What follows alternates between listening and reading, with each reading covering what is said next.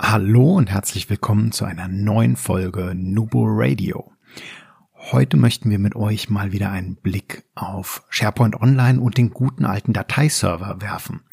Was bringt welche Lösung gegebenenfalls für Vorteile? Was könnte ein Umzug in die Cloud mit sich bringen?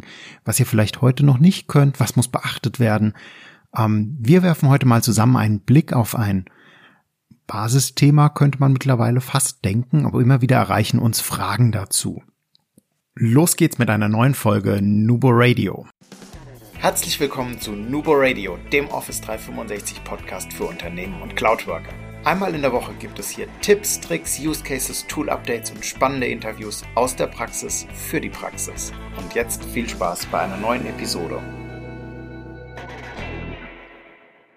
Ja, was muss ich eigentlich beachten? Also SharePoint Online versus Dateiserver.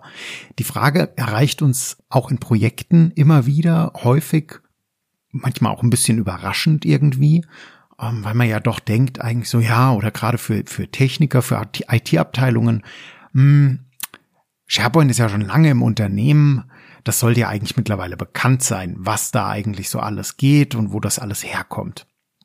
Was ist eigentlich der grundlegendste Unterschied SharePoint Online versus Dateiserver. SharePoint Online er ist ein zentraler Speicherort für Informationen und auch Dokumente, ist im Intranet-Kontext häufig gesehen in Kombination mit der sogenannten Communication Site oder den, dem Hub-Site-Konstrukt. Auch dazu haben wir bereits Folgen gemacht. Die Mathilde hat euch die entsprechenden in den Show Notes verlinkt.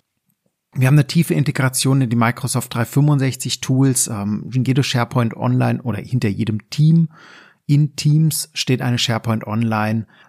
Wir haben einen Virenschutz in SharePoint Online mit dabei, der sehr, sehr mächtig, sehr stark ist mittlerweile. Äh, alles, was hochgeladen wird, wird geprüft und so weiter. Ähm, wir haben verschiedene andere Funktionalitäten, da gucken wir gleich noch drauf. Und wir können jederzeit zusammen über eine App oder über die Web-Oberfläche, über die Teams-Oberfläche, auch hinter OneDrive steht mehr oder weniger ein SharePoint dahinter, gemeinsam an einer Datei oder an Dateien im Team oder einzeln arbeiten. Und wir haben natürlich durch die Microsoft Welt, also durch gespiegelte Rechenzentren und Co. einen relativ hohen Schutz vor einem Datenverlust oder auch vor dem Verlust von Zugriff auf Daten, weil zum Beispiel ein Rechenzentrum nicht äh, verfügbar ist. Dagegen steht so ein bisschen der Dateiserver. Der hängt häufig im eigenen Netz. Der kann natürlich auch bei einem externen Rechenzentrum gehostet sein, also entsprechend aufgesetzt und ähm, einfach nur mit eurer IT-Welt verknüpft sein, mit eurem lokalen Netzwerk. Der kann aber auch ganz klassisch bei kleineren Firmen gerade häufiger gesehen, im Keller, im Nachbarraum, in der Küche, auch das gibt es natürlich, ähm, stehen. Die Benutzerkontrolle ist meistens ähm, oder kann über einen Active Directory angebunden sein. Das kann aber auch äh, gerne mal ein lokaler Benutzer sein, der da eingerichtet ist und so weiter. Also da haben wir schon, schon eher so ein bisschen, das ist die Good Old IT, die funktioniert natürlich auch hervorragend. Ähm, also warum sollte man denn überhaupt wechseln? Ja, gerade Anwender fragen uns das häufiger oder aus den Bereichen kommt dann, ja, aber der Fileserver, das funktioniert ja so für uns soweit. Dann stellt man so die Frage, ja, nutzt ihr denn bereits Teams? Und dann kommt man ganz oft, oh ja, Teams benutzen wir. Mhm, okay, und warum habt ihr noch nicht alle Daten dort? Naja, da gibt's verschiedene Argumentationen von, wir sind das nicht gewohnt, ähm, das ist schon immer so gewesen, wir haben äh, gar nicht das Bedürfnis umzuziehen. Und wenn man dann anfängt und das Ganze mal so ein bisschen aufdröselt und hinterfragt und immer ähm, ins Gespräch reingeht, dann kommt es halt ganz oft, dass man oder dass die Vorteile von, von Teams und auch von SharePoint Online in dem Fall oder von OneDrive und Share, SharePoint Online oder von den Funktionalitäten, die sind ja relativ deckungsgleich, überhaupt nicht bekannt sind in einem Fachbereich. Und da muss man einfach noch mal ein bisschen in die Aufklärungsarbeit gehen, also sei es mit gemeinsamer und gleichzeitiger Bearbeitung von Office-Dokumenten, wo wir natürlich extreme Mehrwerte haben. Kommentarfunktionen mit einem Ad-Mentioning als Beispiel. Online zeigen, Sharing von PowerPoint-Files äh, über, über die Teams-Komponenten. Zusammenarbeit, auch standortübergreifend, mobil mit einem eigenen Gerät oder Bring Your Own Device Policy, je nachdem, wie das bei euch konfiguriert ist natürlich. Wir können ganz einfach mit externen zusammenarbeiten, was vielleicht auf einem Fileshare überhaupt nicht möglich ist und was, was uns ähm, viele Hürden in den Weg schmeißt oder wir uns über E-Mails wieder austauschen. Keiner weiß mehr so richtig, was die aktuellste Version ist. Auch da bietet SharePoint ähm, viele Funktionalitäten, wie zum Beispiel die Dateiversionierung, die auch richtig, richtig gut mittlerweile in die Office-Produkte eingewebt ist und auch super zuverlässig äh, funktioniert. Also außer natürlich eine Version wurde gelöscht, aber dafür kann die Version an der Stelle oder die Funktion an der Stelle nichts. Ähm, wir haben die Möglichkeit, Dokumente über einen Review-Prozess, den wir mit Power Automate geschrieben haben, zum Beispiel, zur Verfügung zu stellen. Wir können Daten ganz einfach direkt in Power Apps erfassen, mit einem Bild versehen und das Bild in der Dateiablage ablegen. Also da merken wir schon die Integration von der SharePoint Online-Welt oder von der Microsoft 365 Welt. Die ist schon sehr, sehr stark an der Stelle. Dagegen haben wir natürlich einen File-Share. Klar, wir sind da ein bisschen flexibler oder gewohnte Strukturen, die vorhanden sind, die vielleicht über viele Jahre, viele Jahrzehnte mit Sicherheit in vielen Unternehmen gewachsen sind, vorhanden sind je nachdem, wo das, wo der gute Server steht, also wenn er natürlich bei mir direkt unterm Tisch steht, dann kann es natürlich sein, dass ich gerade bei extremst großen Dateien oder ja, Datenmengen auch ein bisschen höhere Performance habe oder wenn halt äh, zum Beispiel automatisiert Daten wie von, von Maschinen äh, Logdaten oder so etwas geschrieben werden und dort abgelegt werden. Da macht ein File-Laufwerk oder ein, ein lokales äh, File-Share natürlich an dem Sinn, an, in dem Fall total Sinn und auch diese Daten müssen überhaupt gar nicht in SharePoint Online oder in Teams gar abgelegt werden. Also da muss man wirklich differenzieren, ähm, also zu sagen, jedes File-Share muss abgeschaltet und durch eine Online-Komponente ersetzt werden, äh, ist überhaupt nicht vonnöten. Da ist wirklich die Frage nach einer übergeordneten Strategie. Auch so ein File-Server kann natürlich auch in der Microsoft Cloud gehostet werden, entsprechend in den Azure Services. Auch das ist ein, ein, Szenario, was funktioniert. Dann ist man zwar in der Cloud, hat äh, die Vorteile von den Microsoft Rechenzentren, hat aber gleichzeitig keinen eigenen Server mehr zu betreiben an der Stelle.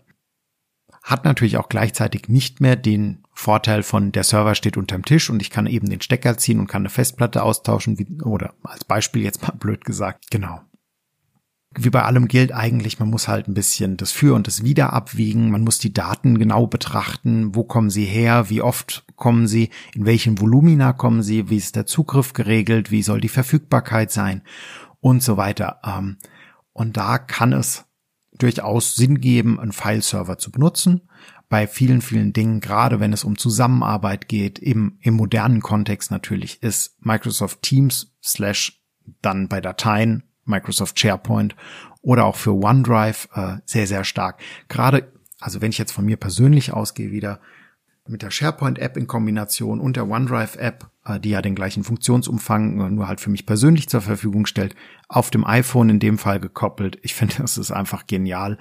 Und ähm, auch gerade was Speichervolumina angeht, also Speicherkapazitäten in SharePoint Online mittlerweile je Site Collection bis zu 25 Terabyte, heißt hinter jedem Team natürlich auch entsprechend bis zu 25, 25 Terabyte an Daten können abgespeichert werden. Achtung, das ist eine Einstellung, die durch eure IT-Abteilung, also durch euren Administrator vorgegeben werden kann. Das kann natürlich auch bedeutend weniger sein. Also wir haben auch Kunden, die sind dabei 1, 2, 3 Terabyte auch mitunter, äh, aber auch teilweise im wirklich im niederen oder im zweistelligen Gigabyte-Bereich unterwegs maximale Dateigröße ähm, bis 250 Gigabyte mittlerweile, wobei sich hier natürlich empfiehlt, gerade wenn man ähm, in den Sync gehen möchte, äh, über Synchronisieren oder über OneDrive-Synchronisierung arbeiten möchte, dass äh, die Dateien natürlich entsprechend kleiner sein sollten. Ähm, so eine 250 Gigabyte Datei braucht natürlich eine ganze Weile, bis sie hoch als auch runtergeladen ist und benötigt natürlich auch auf dem ähm, Rechner lokal extremst viel Speicherplatz. Das sollte halt vorgesehen werden. Gerade in Zeiten, in denen die Rechner lokal immer kleinere Festplatten kriegen, ähm, ist das natürlich von einem entscheidenden Punkt. Wenn 250 Gigabyte an der Stelle natürlich nicht ausreichend sind, weil es irgendwelche größeren Dateivolumina sind, ähm, Filmrohdateien oder sonst irgendwas, ich habe keine Ahnung, was größer als 250 Gigabyte je Datei sein könnte, dann äh, ist natürlich auch hier wieder absolut der Fileserver im Vorteil. Generell gilt, egal ob es sich um einen Fileserver oder aber um einen SharePoint handelt, jeder sollte immer Bescheid wissen, wo, wann, welche Daten wie abzulegen sind, wie die Namenskonventionen sind, damit es jeder lesen kann. Bei SharePoint zum Beispiel bitte, bitte keine Versionsnummer fortlaufend an die Datei dranhängen, kein Datum an die Datei dranhängen. Das können wir alles über die Versionierung entsprechend vorsehen. So, vielleicht habt ihr jetzt ähm, Lust bekommen, von eurem Fileshare in die SharePoint-Welt beziehungsweise nach Microsoft Teams vielleicht umzuziehen, wohinter ja ein SharePoint hängt. An was müsst ihr denn da so denken? Wir haben ganz, ganz, ganz zum Anfang der Nubo Radio, äh, des Nubo Radios mal eine Folge veröffentlicht, die heißt So läuft deine Migration richtig rund. Das war Folge 24 damals, das ist schon lange her. Ähm, das müsste 2018 gewesen sein. Und äh, das gilt eigentlich immer noch. Das heißt, wir haben eine Migrationsplanung, die wir durchführen müssen, heißt, welche Inhalte werden wo platziert. Wir haben Grundlegendes zum Thema Berechtigung. Wer soll darauf zugreifen? Gibt es vielleicht schon neue Ablagen, wie zum Beispiel ein Team oder nicht? Also müssen wir etwas Altes oder etwas Bestehendes mit dem Alten verheiraten, verknüpfen, müssen wir etwas Neues schaffen ähm, und ablegen. Wie ist unsere Bandbreite äh, nach außen, damit wir auch wirklich zügigen Upload und Download durchführen können, auch wenn dann alle aktiv mit der Cloud oder mit Microsoft 365 arbeiten und wie gehen wir in die Kommunikation, wie holen wir den Anwender ab, wie gehen wir in der Migration vor, ähm, nehmen wir das Microsoft-Tool, nehmen wir ein anderes Tool wie zum Beispiel ShareGate oder migriert jeder Anwender für sich selbst per Datei-Explorer, weil es vielleicht nur ein paar kleinere Dateien sind. Wie ist eine Bewertung oder eine Korrektur vorzusehen im zweiten Schritt? Ähm, wie gehen wir da vor? Wir müssen OneDrive und auch die SharePoint-Umgebung oder Teams vorbereiten, die Speicherorte vielleicht vorkonfigurieren und ähm, so weiter. Zugriffsrechte regeln, wie es wird mit Apps in Teams umgegangen und so solche Geschichten. In der Migration dann selbst haben wir ja die Kommunikation einmal, wir haben Vorbereitungen, wir haben einen Kommunikations- oder einen Migrationstag, an dem wir damit umgehen oder an dem wir dem Anwender auch sagen sollen, hey, lieber Anwender, da wirst du umgestellt. Was passiert vorher? Was passiert nachher? Was ist währenddessen zu beachten? All das sollte kommuniziert werden. Und wir haben zum Abschluss dann natürlich der Migration ein Benutzer-Onboarding. Wo findet er jetzt seine Dateien?